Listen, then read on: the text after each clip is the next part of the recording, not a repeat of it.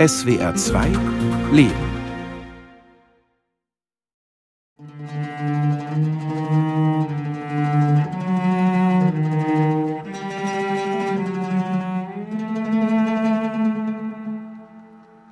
Das war natürlich eine besondere Kindheit im westlichen Teil Berlins, der von einer Mauer umschlossen war. Und unser Leben dort als Ausländer. Wir als Österreicher, wir sprachen anders, wir ernährten uns anders. Und dann die Wochen, die wir über die Ferien bei den Großeltern verbrachten in der Steiermark. Das gehörte ganz stark zur Familienidentität dazu, dass man Ausländer ist, dass man anders ist. Wir wohnten damals bis zu meinem zwölften Lebensjahr in einem Haus im Grunewald, wo verschiedene Familien lebten. Und in der Wohnung gab es ein ziemlich faszinierendes Zimmer hinter einer Tapetentür. Das war das Arbeitszimmer unseres Vaters Friedrich Knilli. Das war nicht immer zugänglich, nur wenn er es gestattet hat. Und es war für mich sehr faszinierend, weil dort standen, meiner Erinnerung nach, riesige Schreibtische mit Papieren und Büchern bedeckt und die Schreibmaschine. Und oben auf dem Schrank standen Modelle von Bühnenbildern. Da war auch ein Bett da hat unser Vater mittags oft so eine halbe bis dreiviertel Stunde vor dem Mittagessen mit uns Memory gespielt. Das war so ein Familienbrauch. Friedrich Knilli war Autor und Begründer der Medienwissenschaft im deutschen Sprachraum. 1930 in Fehring in der Steiermark geboren.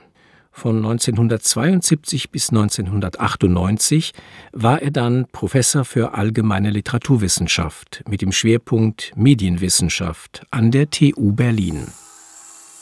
Ich bin Maria Knilli, Autorin und Regisseurin, eine der drei Töchter von Friedrich Knilli und ab 1962 in West-Berlin aufgewachsen. Unsere Mutter war die Psychotherapeutin Monika Kraker-Rölker, wie sie später hieß.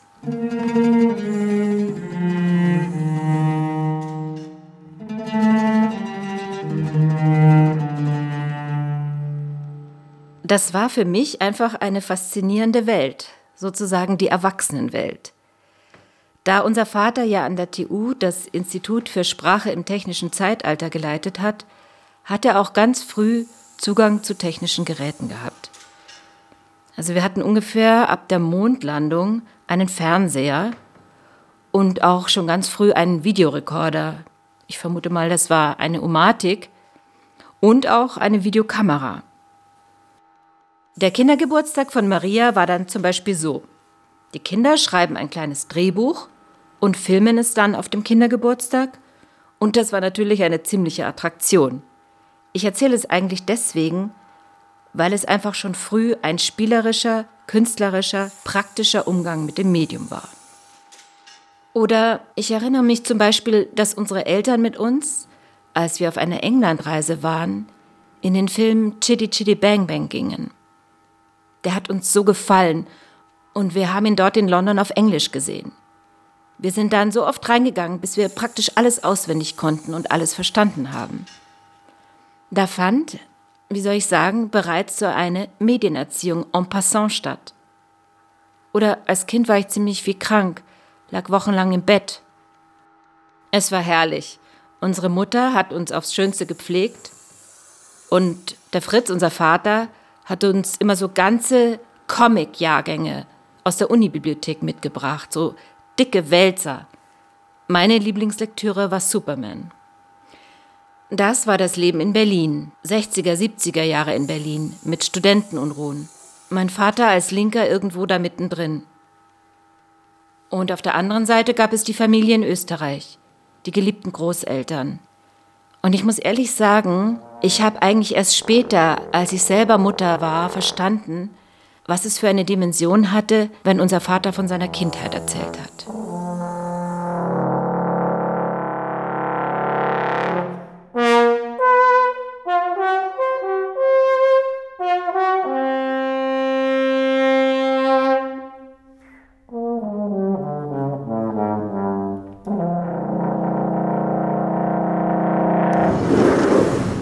Ich habe in dem Zimmer, in dem mein Großvater geschlafen und gearbeitet hat, sehr viel über die Welt erfahren.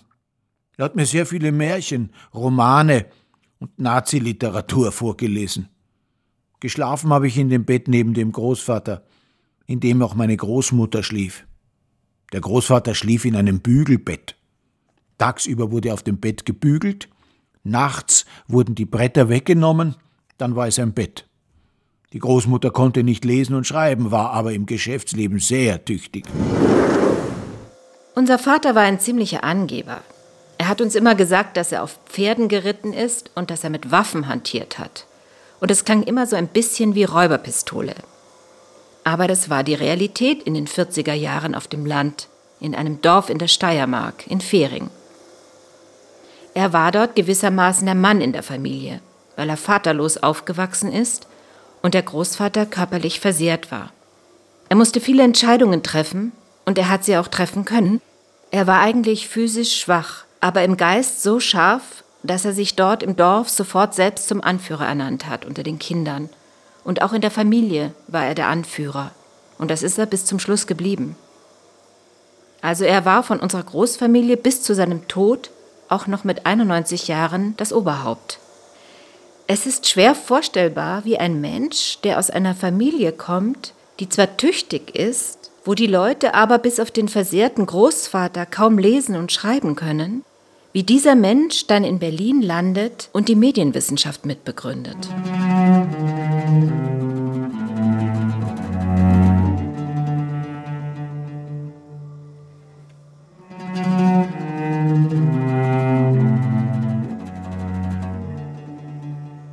Also wenn man mich früher gefragt hätte, hat dein Vater was mit deinem Beruf zu tun, hätte ich gesagt, nie im Leben. Nö, überhaupt nichts, gar nichts. Ist alles aus mir selber gewachsen. Aber er hat natürlich etwas damit zu tun, damit, wie wir aufgewachsen sind, was mich als Kind beeindruckt hat. Und ich würde sagen, insbesondere dieser freie Umgang mit Inhalten. Als ich mich dann an der Filmhochschule in München beworben habe, habe ich meinem Vater nichts davon gesagt. Erst als ich die Aufnahmeprüfung bestanden hatte, erst dann. Ich wollte auf keinen Fall, dass irgendjemand auf die Idee kommt, mich aufzunehmen, weil ich seine Tochter war. Ich hoffe, das ist mir gelungen, aber sicher weiß ich es natürlich nicht. Als ich es meinem Vater dann erzählt habe, ich glaube ja, es hat ihm schon gefallen, ja.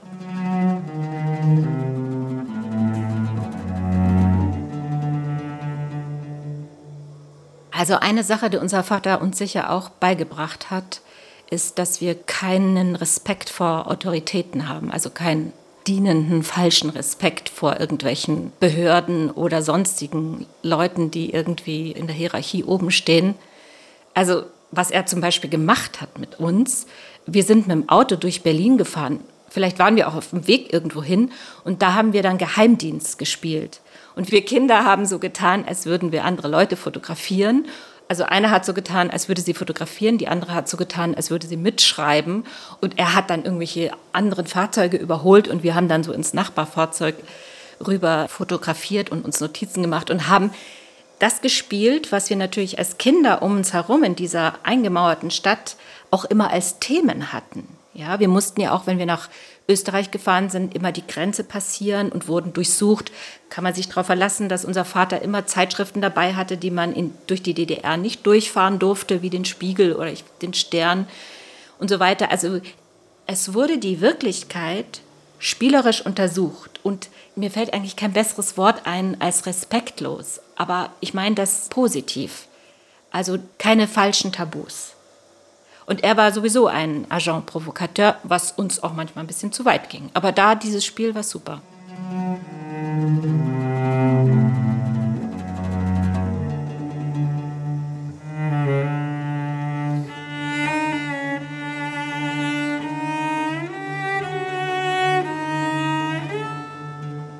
Also mein Vater, da muss man dazu sagen, der war der totale Pascha, der konnte nicht mehr ein Ei kochen oder einen Kaffee machen.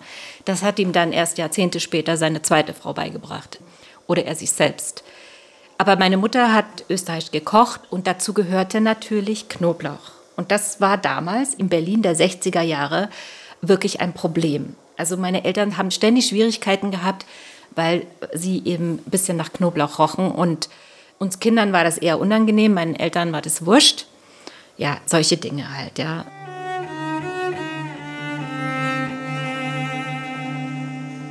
Also was auch vielleicht erzählenswert ist, wenn es jetzt um Anekdoten aus unserem Haushalt da ging. Das ist jetzt schon die nächste Wohnung am Mexikoplatz. Anfang der 70er Jahre, da war mein Vater dann habilitiert, war Professor geworden. Wir waren also ein bisschen, hatten ein bisschen mehr Mittel. Und da haben unsere Eltern so Abendgesellschaften gegeben. Da kamen dann lauter Intellektuelle. Und ich war zuständig für die Häppchen. Und das habe ich mit großer Freude gemacht. Und da waren diese Leute, die haben geraucht und getrunken und gegessen und gesprochen, den ganzen Abend sich unterhalten.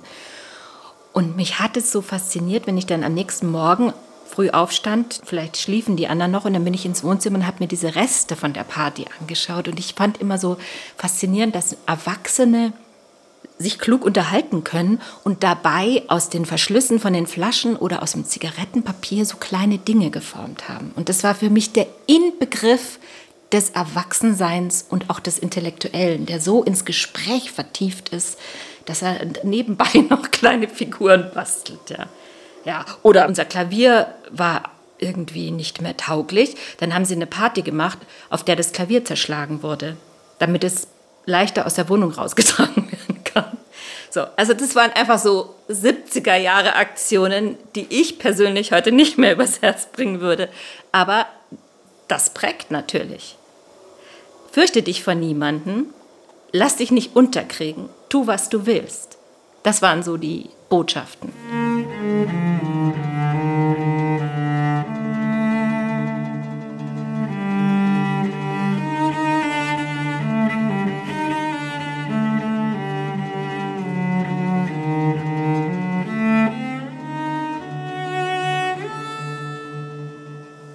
Mit unserem Vater konnte man immer was erleben. Der hat keine halben Sachen gemacht. Als er 91 Jahre alt war, hat er zusammen mit seiner zweiten Frau entschieden, dass er jetzt in ein Pflegeheim zieht. Er wollte ihr die Pflege nicht weiter zumuten. Und uns Töchtern wurde das knapp mitgeteilt, kurz bevor es soweit war, im März 21. Und das war natürlich vor allem für ihn selbst ein ungeheurer Einschnitt. Er wollte unbedingt weiter arbeiten, obwohl er im Pflegeheim war und sein Augenlicht nicht mehr reichte, um selber zu schreiben oder zu lesen. Also schon irgendwie eine verzweifelte Situation. Er hatte nämlich schon Jahre vorher angefangen, das Material für seine Autobiografie zusammenzutragen, hatte dann aber eine Arbeit für den Hörfunk daraus gemacht, die Höllenfahrt für den Deutschlandfunk, mit sage und schreibe 88 Jahren. Also schon ziemlich beeindruckend. Und als ich dann von München mit dem Zug nach Berlin fuhr und dann bei ihm im Pflegeheim saß, habe ich zu ihm gesagt, Fritz, das schaffst du nicht mehr, deine Autobiografie zu diktieren. Das ist zu kleinteilig. Ich habe eine andere Idee. Wieso versuchst du nicht, den Bogen zu schlagen von deiner Kindheit in der Badgasse in Fähring zu dem, der du heute bist, zu dem Medienwissenschaftler, zu dem, was du als Forscher erreicht hast?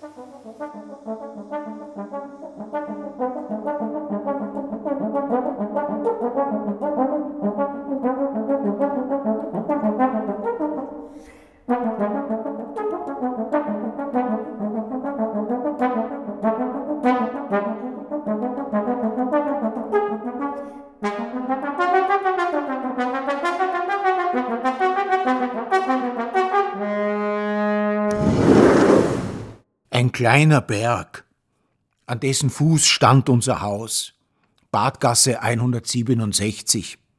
Wir waren das kleinste Haus. Es war ein Arbeiterviertel. Da wohnten Kommunisten und Schwarze. Und die einzigen Nazis waren die Knilli. In der Küche saßen die Schneider beim Essen mit uns. Und manchmal hat meine Großmutter Fleisch gekocht und ich habe die besten Stücke bekommen. Wieso das? Weil ich der Liebling der Familie war und von der Großmutter behütet wurde. Ich war in der Badgasse der Anführer, obwohl ich der Kleinste war. Ich war von allen Jungen gefürchtet, weil ich mich auf dem Weg zum Hauptplatz in den kleinen Gassen mit denen prügelte. Sie waren stärker als ich, aber ich hatte die meisten Ideen. Der Hauptplatz in Fehring war auch ein Schauplatz meiner Aktionen. Fritz hat mich angeschaut und gesagt, also das finde ich jetzt ein Hammer, was du da sagst. Aber ich denke drüber nach. Und so verging der restliche Tag und der nächste Tag, ohne dass er irgendwas dazu gesagt hat. Und erst am dritten Tag meinte er, okay, wir machen das, wir können jetzt anfangen. Und er hat sofort losdiktiert. Ich hatte gar keinen Laptop dabei und habe erst mal von Hand mitgeschrieben. Und dann am nächsten Tag per Laptop und so weiter. Diese ganze Zusammenarbeit muss man sich so vorstellen, dass wir von Sommer 21 bis Januar 22 dieses Gespräch geführt haben das wir später dann mit Radio im Kopf betitelt haben.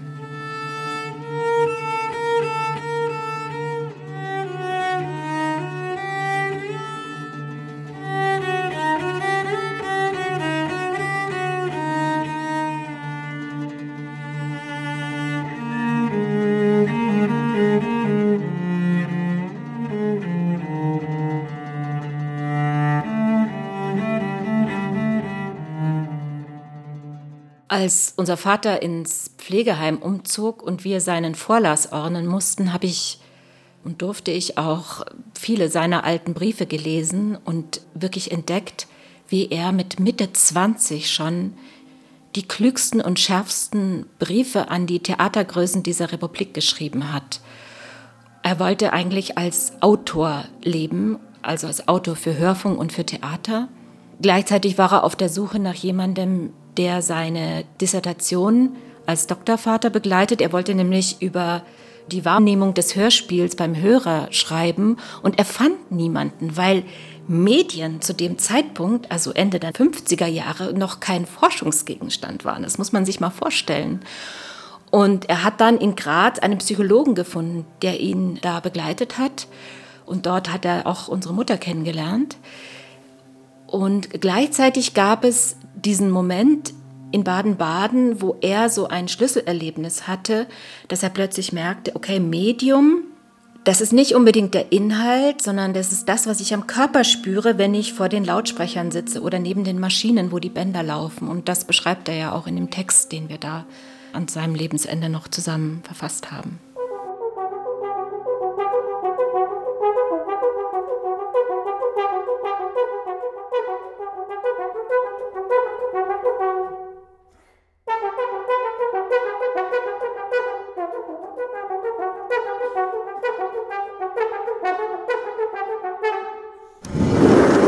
Beim Hörspiel nicht was man hört, sondern dass man hört.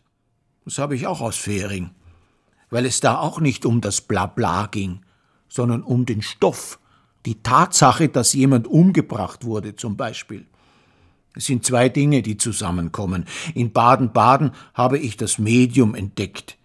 In Fähring war der Umgang mit dem Medium, mit dem Werkzeug eine Selbstverständlichkeit. Umzugehen mit einer Schere, mit einem Bügeleisen, war etwas ähnliches wie in Baden-Baden umzugehen mit Apparaten, mit Maschinen. Deshalb ist es auch kein Wunder, dass ich Maschinenbau studierte. Das Hörspiel ist ein Schallspiel. Es klingt. Das Wort Schallspiel ist die wichtigste Vokabel und konkrete Poesie. Das Schallspiel entsteht, wenn Drähte klingen, Verstärker glühen. Meine Entdeckung in Westdeutschland war, dass ich im Studio vom Südwestfunk in Baden-Baden die Signale förmlich spürte im Körper und kein Interesse hatte an einem Abhörraum, sondern an der Technik. Was mich interessierte, waren die Verstärker, die Umspieleinheiten. Und die spürte ich förmlich am ganzen Körper. Und das, was im Abhörraum lief, war für mich völlig wertlos.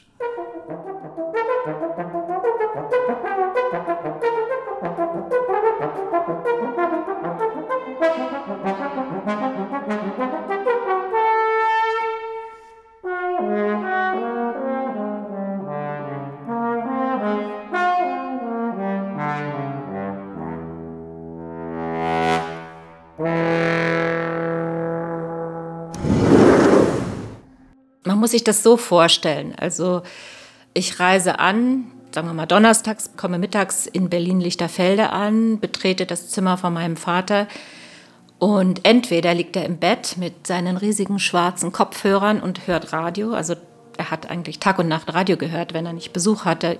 Also erstens, er liebte das Radio und zweitens war das auch eine Art, sich abzuschirmen von dieser Pflegeheimwelt.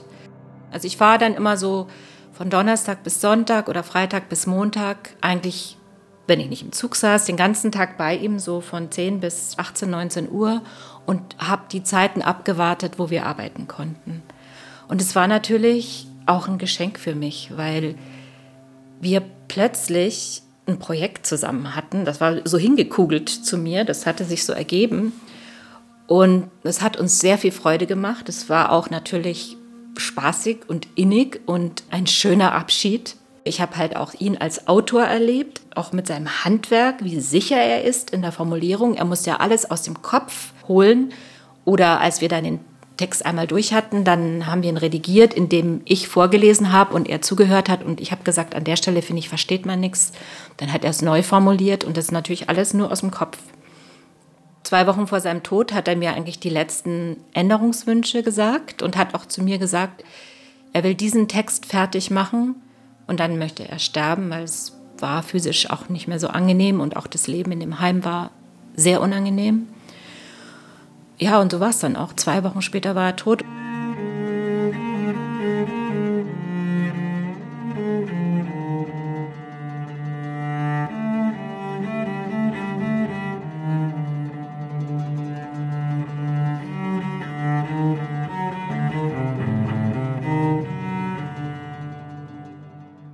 Diese Zeit, in der unser Vater mir den Text diktiert hat, war natürlich für mich eine sehr besondere Zeit.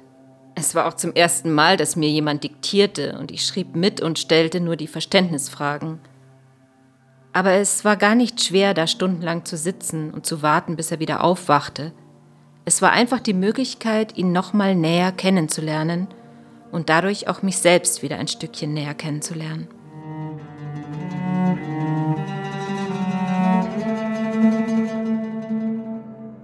Ich habe übrigens eine Sache vorhin nicht erzählt, die für mich irgendwie ziemlich wichtig war mit meinem Vater. Das war, als mein erster Kinofilm Lieber Karl Premiere hatte. Da war ich 25 und er sagte nach dem Film, jetzt habe ich erst verstanden, wer du bist. Und das war natürlich ein sehr besonderer Moment und irgendwie hat die Zeit im Pflegeheim auch damit zu tun, dass wir uns dann nochmal begegnet sind und uns in der Arbeit gespürt haben, aber wir haben uns natürlich auch als Personen ganz stark gespürt. Seine Freude am Denken und Formulieren hautnah mitzuerleben, war ein Geschenk für mich.